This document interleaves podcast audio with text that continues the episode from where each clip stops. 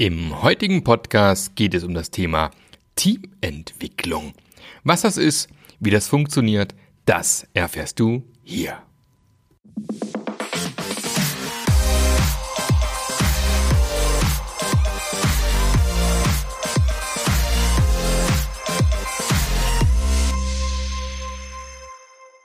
Herzlich willkommen zu einer neuen Episode vom Passionate Scrum Master Podcast. Heute mal wieder mit einer Interview-Episode. Gestern wurde ich ja versetzt, aber heute sitzt die liebe Nadine Schwarz vor mir mit weißem Oberteil. Das ist immer dieses, ne, schwarz mit weißem Oberteil. Aber gut, das ist ja, so müssen wir ein wenig flexibel sein, auch, ähm, das kriegen wir auch hin. Und äh, freue mich mit ihr heute so ein bisschen über das Thema Teamentwicklung zu quatschen, was ja für jeden Scrum Master auch ein sehr wichtiges Thema ist. Aber bevor wir losstarten, Liebe Nadine, vielleicht stellst du dich mal ganz kurz selbst vor. Wer bist du? Was machst du? Was führt dich hierher? Hallo, liebe Zuhörerinnen und Zuhörer. Schön, dass ihr alle da seid. Mein Name ist Nadine Schwarz, wie der schöne Liebemark gerade schon gesagt hat. Ich bin Transformationscoach oder auch agiler Coach oder Scrum Masterin, also alles in einem Paket. Ich bin seit 2019 selbstständig und darf ganz unterschiedliche Unternehmen, vorwiegend auch Konzerne, auf ihrer agilen Reise begleiten. Und das macht mir einfach wirklich wahnsinnig Spaß. Super, dann sind wir ja genau richtig mit dem Podcast hier an der Stelle. Und wir haben uns das Thema Teamentwicklung vorgenommen, ähm, was wir heute mal ein bisschen bequatschen wollen, was ja, äh, ja, wie ich schon gesagt habe, für jeden, das muss ja nicht ein Scrum Master sein, für jeden, der ein Team hat, im Endeffekt spannend ist, aber natürlich auch speziell für Scrum Master spannend ist. Und ähm, die erste Frage ist ja schon so ein bisschen, was ist Teamentwicklung überhaupt? Na, wo, was ist denn das Ziel von der Teamentwicklung aus deiner Sicht? Also ich denke, warum man Teamentwicklung auf jeden Fall in jedem Unternehmen weiter treiben sollte, ist, wir wollen ja alles irgendwie starke Teams haben, die gut miteinander arbeiten können, die ein Ziel verfolgen, die hochperformend am besten sind, die gute Ergebnisse erzielen. Und um das halt zu erreichen mit einem Team an Menschen, die einfach zusammen an irgendwas arbeiten, braucht es oft Methoden der Teamentwicklung. So das Ziel ist quasi ein, eine Gruppe von Menschen auf ein gemeinsames Ziel einzuschwören, ähm, auf das sie dann möglichst, ähm, wie soll ich sagen, effizient und effektiv darauf hinarbeiten können. Mhm, so würde ja, ich so das verstehen, ja. Mhm, genau. genau. Damit es eben gut funktioniert. Jetzt stellen wir einfach mal vor, wir sind, ähm, wir kommen in ein neues Team, ja, das wir noch nie vorher gesehen haben. Was sind aus deiner Sicht so die Dinge, die du zuerst machst, wenn du so ein neues Team reinkommst? Was ich auf jeden Fall als allererstes mache, ist mit jedem einzelnen Teammitglied äh, mal zumindest eine halbe Stunde Zeit nehmen, auf einen Kaffee sich treffen oder eben virtuell in einem Meeting sich ganz unbeschwert mal unterhalten. Wer ist die Person gerade? Was beschäftigt diese Person vielleicht auch in dem Team? Wo steht sie gerade? Welche Herausforderungen sieht sie vielleicht bei dem bestehenden Team, wenn es nicht gerade neu formiert worden ist, um einfach auch so, so eine Bindungsbasis mal darzustellen, weil wenn wir als ähm, Scrum Master zum Beispiel in ein neues Team einfach reinkommen, wir sind ja erstmal ein Fremdkörper. Und wichtig mhm. ist es, dass wir in dieses Team auf eine Art und Weise zumindest aufgenommen werden, akzeptiert werden. Und da ist es für mich, bin ich bis jetzt immer sehr, sehr gut gefahren, wenn ich mir einfach jede Person, egal ob Entwickler, Product Owner oder sonstige Rolle im Team, äh, mir einfach jeden mal geschnappt habe und ein Gespräch geführt habe. Und danach bin ich dann meistens einfach in das erste Meeting mal gemeinsam reingegangen, bevor ich überhaupt als Scrum Master so komplett dann in meinen Wirkungsgrad gegangen bin, habe ich mir oft auch erstmal gewisse Meetings angehört. Also wenn ein bestehendes Team einfach da ist, die haben ja schon irgendwelche Rituale oft, die sie einfach machen, irgendwelche äh, regelmäßigen Meetings. Ich habe dann am Anfang gesagt, so Leute, Leute, wisst ihr was, ich würde gern einfach mal zwei Wochen bei euch mitlaufen, mal euch ein bisschen als Team beobachten, wie wir auch miteinander agiert, um dann einfach quasi äh, ins Doing auch kommen zu können, um das Team auch schon mal zu verstehen, wenn es jetzt nicht ganz neu ist. Wenn es ganz neu ist, dann würde ich natürlich damit beginnen, trotzdem mit jedem Einzelnen zu sprechen, erstmal und dann in so einem Art Kick-off-Meeting gemeinsam halt dann weiter voranzuschreiten, wie man das Team eben auch formen kann. Ne? Genau, da kommen wir genau zum richtigen Thema, Kick-Off-Meeting. Mhm. Was gehört denn da aus deiner Sicht alles mit dazu? Mhm. Was auf jeden Fall für mich als erste Stelle wiederum ist, wozu gibt es das Team überhaupt? Dass sich das Team erstmal selber damit beschäftigt, was ist unsere Aufgabe im Unternehmen, welche Ziele haben wir, ähm, was ist unsere Vision, wie können wir diese Vision vielleicht auch gestalten, sie für uns auch greifbar machen. Als nächsten Schritt vielleicht die Frage, okay, wir haben jetzt vielleicht eine Teamvision, wie zahlt die wiederum auch auf das Unternehmensziel ein oder die Unternehmensvision so ein bisschen auch runterbrechen. Ne? Welchen Teil leisten wir eigentlich wirklich an dem Unternehmenserfolg. Und wenn wir das dann haben, würde ich ähm, auch damit einsteigen, wenn sich jetzt die Teammitglieder vielleicht auch gar nicht kennen. Äh, angenommen, das ist jetzt ein neues Team, ist es wichtig, dass sich die Teammitglieder auch erstmal gegenseitig kennenlernen, äh, Vertrauensbasis aufbauen. Ne? Also ein Team wird nur dann gut miteinander arbeiten, eine Gruppe von Menschen, ähm, wenn sie Vertrauen untereinander haben. Wie schafft man das? Indem man sich einfach kennenlernt und das nicht nur, ja, ich bin hier Architekt, ich bin Entwickler, sondern ein bisschen mehr auch über die Persönlichkeit. Ich mache da super, super gerne zum Beispiel Beispiel das Thema Personality Map, dass jeder einfach mal über sich ein bisschen auch was Persönliches berichtet. Woher kommt man? Was hat man vielleicht für ein Hidden Secret auch, um einfach eine Vertrauensbasis erstmal zu erstellen? Weil wenn das mal da ist, dann kann man auch alles weitere machen. Was ich dann als zweiten Schritt auch gerne mache, ist, äh, dass ich mit einem Team so gewisse welchen Rahmen wollen wir uns als Team setzen? So ein äh, gibt ja 180 Namen dafür, Code of Conduct, äh, Code of Honor, äh, wie wollen wir miteinander umgehen, Mindmap oder so irgendwas in die Regel machen, um zu schauen, was brauchen wir eigentlich, um hier einen sicheren Hafen für uns Teammitglieder zu haben, in dem wir nachher gemeinsam auch wirken können. Genau. Hm. Gehen wir nochmal ganz am Anfang zurück. Du hast ja, ja gesagt, das Thema Ziel, ne, Vision. Ähm, gibt es da spezielle äh, Tools oder Werkzeuge, die du gerne benutzt, um, um an dem Thema zu arbeiten? Was ich früher immer gerne gemacht habe, ist mit Lego-Steinen zu arbeiten, so dass erstmal jedes einzelne Teammitglied, man, man hat ja ein Verständnis, wenn man als Team formiert wird. Es wird ja oft auch irgendeinem Auftrag dem Team gegeben. Und dann lasse ich oft erstmal jeden Einzelnen irgendwas bauen. Das geht heutzutage auch super gut. Im Miro könnte zum Beispiel jeder jetzt erstmal ein Bildchen zeichnen. So, was hast du eigentlich für eine Vorstellung, was dieses Team irgendwie leisten soll? Mhm. Dann darf das jeder mal vorstellen und dann versucht man einfach, wenn es jeder vorgestellt hat, in der Gruppe Gruppe ein gemeinsames Bild zu schaffen. Ob das jetzt gemalt wird oder ein Lego-Steinchen. Ich mag es gerne halt haptisch, dass man irgendwas auch anschauen kann und dann darüber schaut, okay, und welchen Slogan geben wir uns denn jetzt vielleicht? Wie kann man das vielleicht auch in Textform fassen, um dann für sich einfach wirklich was Greifbares zu haben, an dem man sich auch immer wieder mal dran erinnert, geht das noch in die richtige Richtung und da die Möglichkeit noch hat, okay, das vielleicht dann runterzubrechen. Welche Bausteine brauchen wir dafür? Was für Unterziele haben wir da vielleicht auch, ne? Mhm. Genau. Genau. Also wir haben das auch letztens gemacht. Wir haben ja mit dem, mit der Scrum Master Journey, mhm. mit der Community haben wir uns Anfang November getroffen.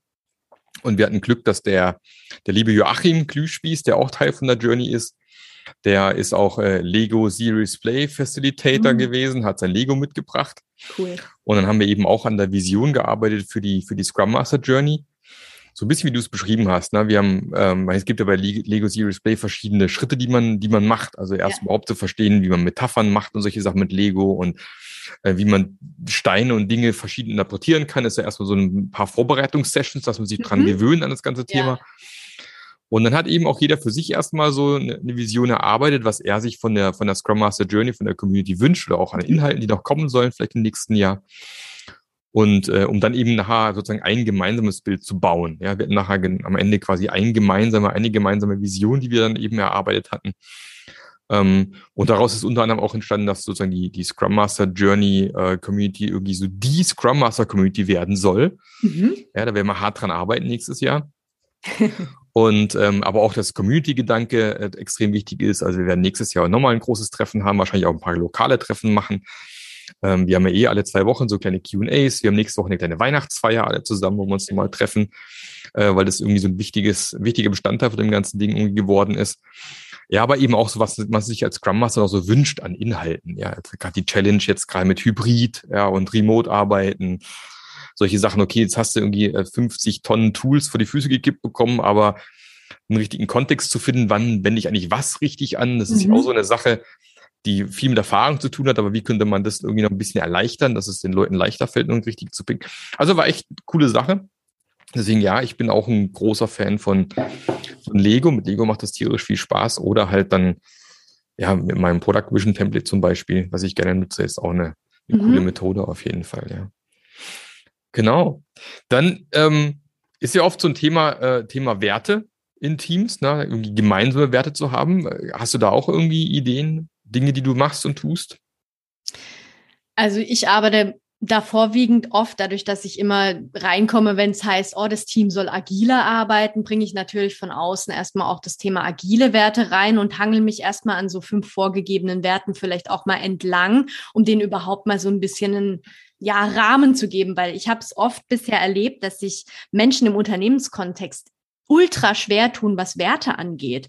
Ähm, äh, ob das jetzt Werte oder Gefühle, Bedürfnisse sind, das ist immer so, uh, jetzt wird's ein bisschen spooky. Was ist das eigentlich? Ne? Und wenn man denen am Anfang erstmal so einen Rahmen gibt, ja, schaut mal zum Beispiel in der agilen Welt, uns ist zum Beispiel hier äh, Fokus wichtig, Mut wichtig, Offenheit, äh, Commitment und so weiter dann können die sich daran erstmal ein bisschen aufhängen und spiegeln, okay, wenn wir jetzt mal zum Beispiel den Wert Offenheit nehmen. Wie empfinden wir Offenheit momentan in unserem Teamgefüge? Was leben wir schon, das auf diesen Wert zum Beispiel einzahlt?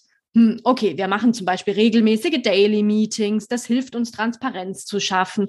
Wir geben uns relativ gutes Feedback. Wir sind direkt miteinander. Wir sagen auch mal, wenn uns was nicht passt aber wir könnten zum Beispiel das und das noch machen, da könnten wir besser werden. Ne? So setzen die sich halt schon mal mit zumindest den fünf agilen Werten auseinander. Und manchmal passiert es dann, dass sie darüber hinaus dann auf einen neuen Wert noch kommen, wo sie sagen, oh, der könnte aber für uns zum Beispiel auch noch wichtig sein. Dann nehmen wir den auf. Also ich versuche erstmal mit so einem Team die agilen Werte zu spiegeln, zu reflektieren und zu schauen, wo stehen wir denn in Bezug auf die agilen Werte überhaupt in dem Team und was braucht es vielleicht noch. Mhm. Genau.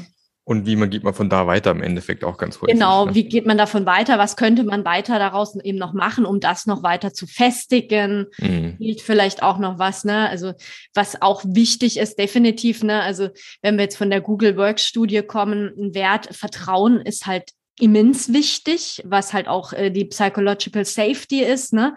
Weil äh, wenn halt wenn du in ein Team reinkommst und du merkst, da ist so eine ganz komische Grundstimmung, irgendwie keiner spricht Dinge offen an, was ja wiederum in das Thema Offenheit reinspielt. Jeder ist so ganz still und traut sich nichts zu sagen. Na, dann kannst du erstmal überlegen, woran liegt's. Und oft ist es ein Thema, das sind halt Dinge, die irgendwie nicht aufs Vertrauen einzahlen.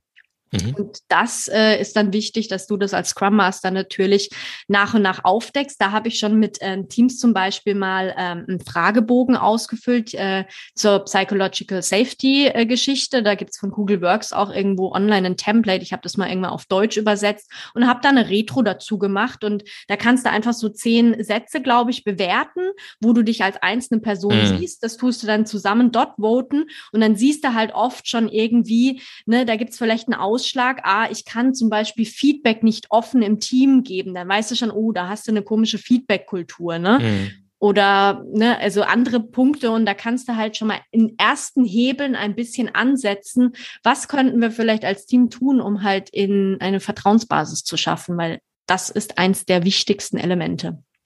Genau, also psychologische Sicherheit, genau haben wir ja gerade eben schon gehört, ist ja was, was so ein bisschen in die, ähm, sagen wir mal, entdeckt worden ist von der agilen Szene so ein bisschen in letzter Zeit, ne? Mhm. Ähm, weil man auch festgestellt, okay, das ist tatsächlich immens wichtig, wenn ich da überhaupt irgendwo mittelfristig erfolgreich äh, sein möchte. Mhm. Und ähm, ich habe da vor ein paar Monaten mal, ähm, ja, ich habe seinen Namen vergessen, jemand im Podcast gehabt, der hat dann ARC vorgestellt, arcs.ch mit K. Das ist ein tolles Online, äh, eine Online-Gruppen-Challenge. Mhm. um eben auch so ein bisschen rauszufinden, ähm, wie sieht es mit der psychologischen Sicherheit eigentlich im Team aktuell aus, ähm, wo sind Dinge, wo wir ansetzen müssen. Also man kann es auch hervorragend eben online sozusagen spielen mhm. und machen. Ähm, ich werde nochmal verlinken in die Folge natürlich, äh, wo das mit drin ist. Gibt ja auch dieses schöne Buch, Die angstfreie Organisation, ist ein, ein tolles Buch zu dem Thema zum Beispiel. Äh, in meinem, meinem Passion-Modell ist ja die, Psycho die, psychologische Sicherheit auch noch mit drin, weil man halt feststellt, ist wichtig. Ich fand es spannend, ich habe mich da mal mit bisschen mit beschäftigt. Es gibt ja eigentlich schon seit 19, 1960er Jahren eigentlich schon ist es so ein Thema gewesen, was hochgekommen ist. Mhm. Und damals wurden äh, unter anderem Kliniken untersucht und man hat sich eben angeschaut, und hat festgestellt, dass der Grad an psychologischer Sicherheit auch mit der Patientensterblichkeit ganz eng zusammenhängt. Wahnsinn. Und zwar ähm, einfach aus dem Grund, weil ähm, ja, ne, in dem einen Krankenhaus ist es halt so, dass die Krankenschwester auch mal sagt, äh, Herr Doktor, was Sie da aber vorgeschlagen haben, macht keinen Sinn oder mhm. die Medikamentendosis äh, ist zu hoch oder keine Ahnung, weil einfach eine, eine, eine Krankenschwester oder ein Krankenpfleger da gewisse Erfahrung mitbringt mit der Zeit. Ja und somit dann eben falsche Medikamentendosen dann eben verhindert worden sind, während im anderen Krankenhaus, wo eben so eine, also ein bisschen Klima von Angst herrscht, ne, die Leute eben nicht so psychologisch sicher sind, dann einfach gemacht wird, was der Arzt sagt, weil der Arzt ist quasi hier der, der Gott in Weiß ja. und, und wir dürfen auf gar keinen Fall irgendwie hinterfragen oder was der da macht und dann wird's einfach gemacht. Ja. Und ähm, was man aus Unternehmen, Unternehmen eben auch kennt dann, und sich dann hinter, dahinter versteckt so ein bisschen, wenn es schief geht, da kann man sagen, ja, guck hier, Protokoll, Arzt hat gesagt, die Medikamente haben wir genauso gemacht. Patient ist tot, aber ich habe keinen Fehler gemacht, weil stand ja so im Prozess. Ja, so ist es in Unternehmen ja eben oft auch. Ja, da wird irgendwas gemacht, fährt gegen die Wand. Du weißt aber auch schon, dass es gegen die Wand fahren wird, aber hinterher sagst du, ja gut, äh, ich konnte da nichts machen, weil es ist so vorgegeben worden ne, und dann knallt's. Und finde es jetzt spannend, dass eben dieses Thema jetzt auch neu entdeckt worden ist im, im Unternehmenskontext. Und ähm, weil es halt doch nicht reicht, einfach mal ein bisschen Scrum einzuführen und sich im lustigen Kreis zu drehen und sich dann zu wundern, dass es nicht funktioniert, ich meine, genau so war es ja auch bei den agilen Werten. Ne? Also ja, genau. 2001, wo so das ganze Agile in die Konzerne auch reingekommen ist, da war es ja erstmal, okay, Scrum, Scrum, wir machen Methodik, Methodik, Methodik. Ja. Bis es jetzt so vor, würde ich mal sagen, so fünf Jahren langsamer angefangen hat, oh, hinter der Methodik stehen ja doch noch auch Haltungen und Werte. Und wenn die Haltungen und Werte halt gar nicht da sind oder die Kultur total konträr zu agilem Setting ist, ähm, also agile Mindset, dann funktioniert das Ganze halt nicht. Ne? Und dann kam das Thema, oh ja, die fünf agilen Werte und Prinzipien und drumherum. Äh, Im Prinzip ist es auch nichts Neues, weil die Werte sind ja nicht neu erfunden worden. Das ist schon oft eigentlich ein wichtiges Fundament. Also ich meine, wenn du halt keine Offenheit und Transparenz im Unternehmen hast, dann wirst du halt auch äh, wenig wenig nach vorne bringen können, wenn du nicht mutig agierst, Dinge mal auf den Prüfstand zu stellen, ähm, sie auch mal zu hinterfragen und vielleicht auch mal Dinge zu lassen, obwohl du jetzt eben schon, ne, also weißt, dass das Ding halt vielleicht einfach gegen die Wand fährt, dass du davor einfach sagst, okay, dann lassen wir es wirklich jetzt mal. Wir müssen das Projekt ja nicht zu Ende führen. Aber wie viele Projekte habe ich früher als Projektleiterin, bevor ich noch äh, Scrum Masterin wurde, beobachtet, die einfach zu Ende geführt werden mussten, weil politisch gesehen, also das hat man halt Sign-off, ne? Und das fahren wir jetzt, bis es die Welt geht ähm, nach uns dann unter. Ähm, im Projekt hat man aber schon gesagt, nee, eigentlich macht es gar keinen Sinn mehr, das fortzuführen, weil äh, wir haben eigentlich gelernt, das und das würde uns eher helfen, ne? Mhm. Und ja, da muss man mutig sein, offen sein, und soweit auch eigenverantwortlich halt handeln und dann doch mal die Hand zu strecken und sagen, ja, ich bin vielleicht jetzt nicht der Geschäftsführer, aber Folgendes habe ich halt gelernt und ich würde Folgendes halt auch sagen und raten. Mhm. Das ist ja, es ist halt, es ist halt generell immer dieses, ähm, wenn man sich halt Scrum anschaut, Scrum kann man ja in zwei Minuten erklären, wenn es sein muss, ne? auf einer Serviette kurz einmal runtermalen und es genau. sieht ja genau. immer alles sehr einleuchtend und easy aus. Und es ist halt nun mal so, dass der, der Mensch generell einfach gern nach einfachen Lösungen sucht. Ja. Und wenn man halt auch schon jahrelang vielleicht irgendwo Probleme hatte, glaubt man jetzt, okay, jetzt kommt das Agile um die Ecke, der neue heilige Kral und da gibt es die Methode Scrum oder Kanban oder was auch immer. Dann führen wir das jetzt ein, alles wird gut, aber das da, dahinterliegende, grundlegende Problem, was schon immer da war, war vielleicht schon seit Jahrzehnten da war, ähm, eben dieses fehlende Vertrauen, die fehlende psychologische Sicherheit beispielsweise, die ähm, das ist einfach schon die Basis überhaupt gar nicht gegeben. Das verschwindet dadurch ja nicht oder wird deswegen plötzlich, äh, ne? Und was halt, agil halt, halt, macht, ganz kurz den Satz noch zu Ende, mhm. wenn was das Agile halt macht, das macht halt transparent, was nicht funktioniert. Ja, ähm, aber da musst du halt auch entsprechend reagieren, ja, sonst bringt's halt nichts. Ja. Du hast mir gerade genau das aus dem Mund genommen, was ich sagen wollte. Das war telepathisch. Super. Siehst du? Ist schon angekommen. Ja, gut, habe ich schon, eigentlich gar nichts mehr sagen, Marc. Habe ich eigentlich in, in dem Podcast, habe ich schon auch schon oft genug gesagt, von dem her, äh, das kennt der Hörer hier auf jeden Fall. Super. Ähm, aber ja, ist, ist halt so eine Thematik. Aber dann, ähm, genau, da schweifen wir auch gerade wieder so ein bisschen äh, ab vom Thema Teamentwicklung. Aber da sieht man eben wieder, wie wichtig Teamentwicklung im Endeffekt ist, weil wenn, wenn das Team nicht gut funktioniert, kannst du halt Methoden draufpacken, so wie du willst. Es wird dann halt nicht besser werden. Das ist einfach so. Ja. Ja. Die Methoden werden auch gar nicht richtig funktionieren, wenn genau. halt hinten dran nicht. Das Fundament. Also ich sage immer, das ist so schön, ne, wenn du ein Haus bauen willst und der Keller nicht richtig steht, äh, dann wirst du auch schwer die Wände hochziehen können. Genau. Das Problem ist halt in der ganzen Sache, es ist halt, das ist halt kein Schalter, so eins zu null, ich mach mal an und dann wird gut. Was halt bei Scrum der Fall ist, so ein bisschen, ich führe die Methode so ein, dann mach mal das ab sofort so. Zumindest von außen sieht es erstmal so aus, als wenn alles gut wird jetzt. Es ist halt viel Arbeit, ja, mhm. mit sich auf die Menschen einzulassen, äh, zu gucken, wo stehen die, wo steht ja jeder Einzelne vor allem auch. Du musst ja sehr individuell auf die Leute auch mhm. eingehen, weil einfach jeder anders tickt. Und das ist halt mühsam. Es ist nicht der schnelle Weg, den jeder haben möchte. Vor allem, wenn halt dann vielleicht mal die Kacke richtig am Dampfen ist, wenn wir die schnelle Lösungen haben. Aber es ist halt der einzige nachhaltige Weg, der dauerhaft zu Erfolg führt. Das ist einfach mhm. tatsächlich so. Und beim Teambuilding ist halt auch wichtig, dass jedes Teammitglied wirklich da bereit ist, in diesen Prozess auch einzusteigen. Ne? Also wenn du da jetzt zwei, drei Leute dabei hast, die irgendwie gar nicht den Sinn im Team sehen oder am besten noch in drei anderen Teams rumhüpfen, dann wird es echt schwer, ein Team zu bilden, das ja. sich motiviert einer Sache halt auch widmen kann. Ne? Mhm.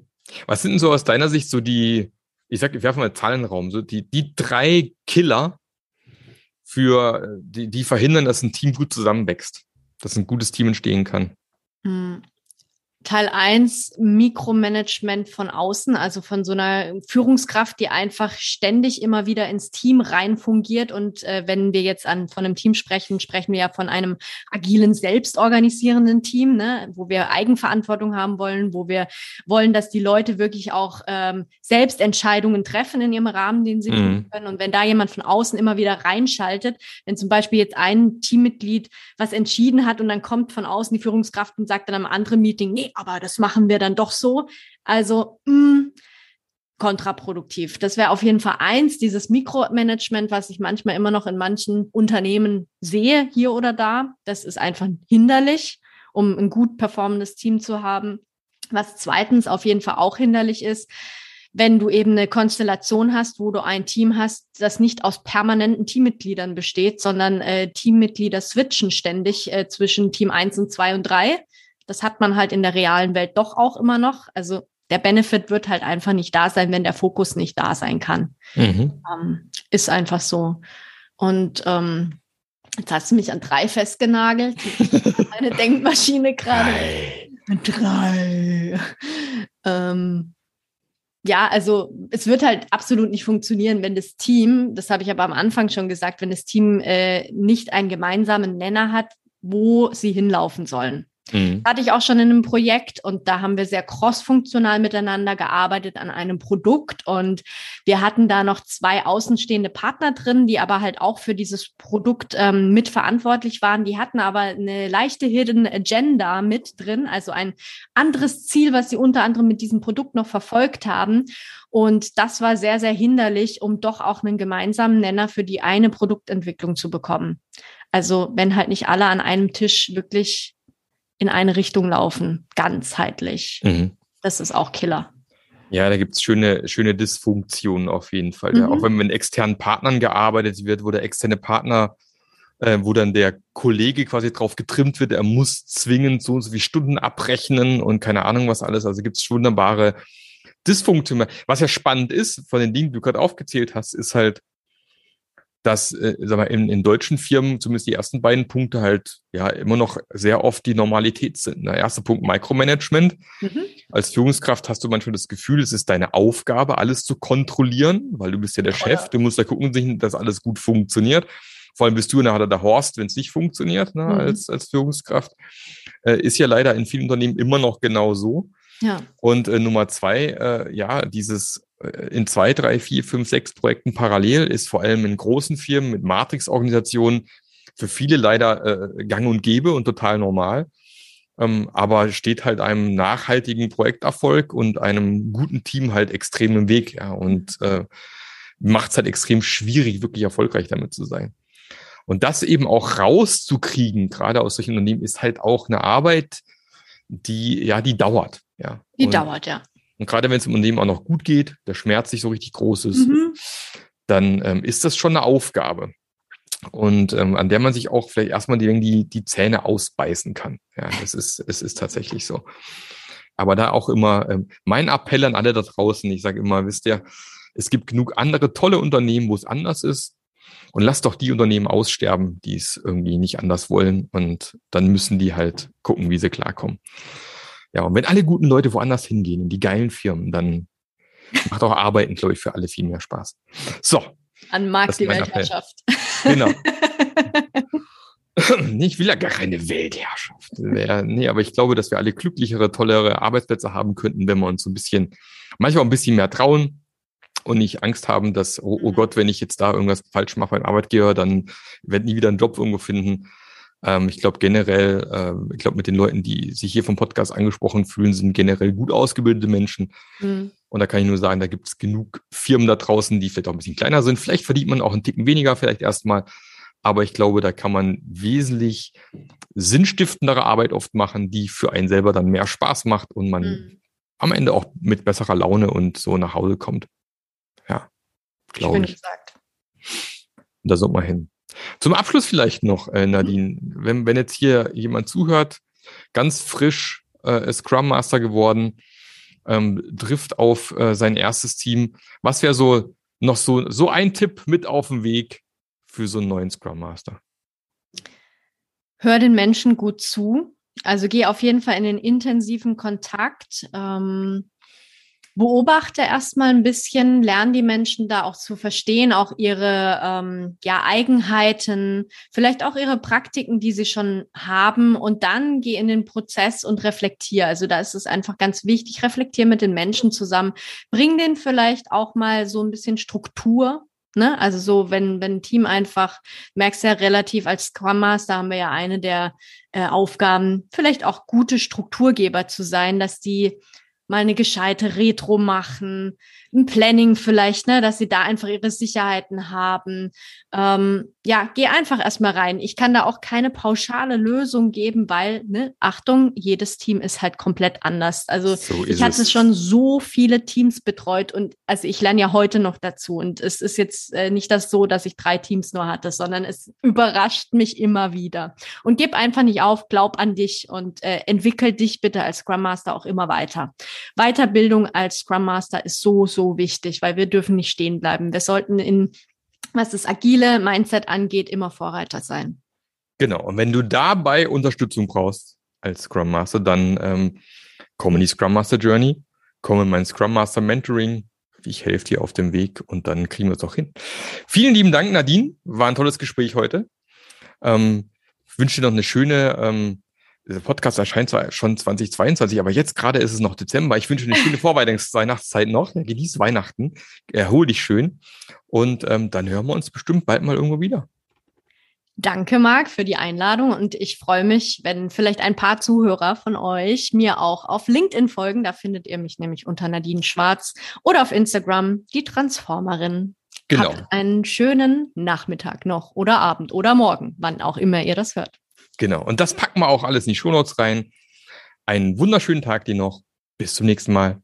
Tschüss. Der Podcast hat dir gefallen? Dann sorge auch du für eine agilere Welt und unterstütze diesen Podcast mit deiner 5-Sterne-Bewertung auf iTunes. Und für mehr Informationen besuche www.marklöffler.eu. Bis zum nächsten Mal.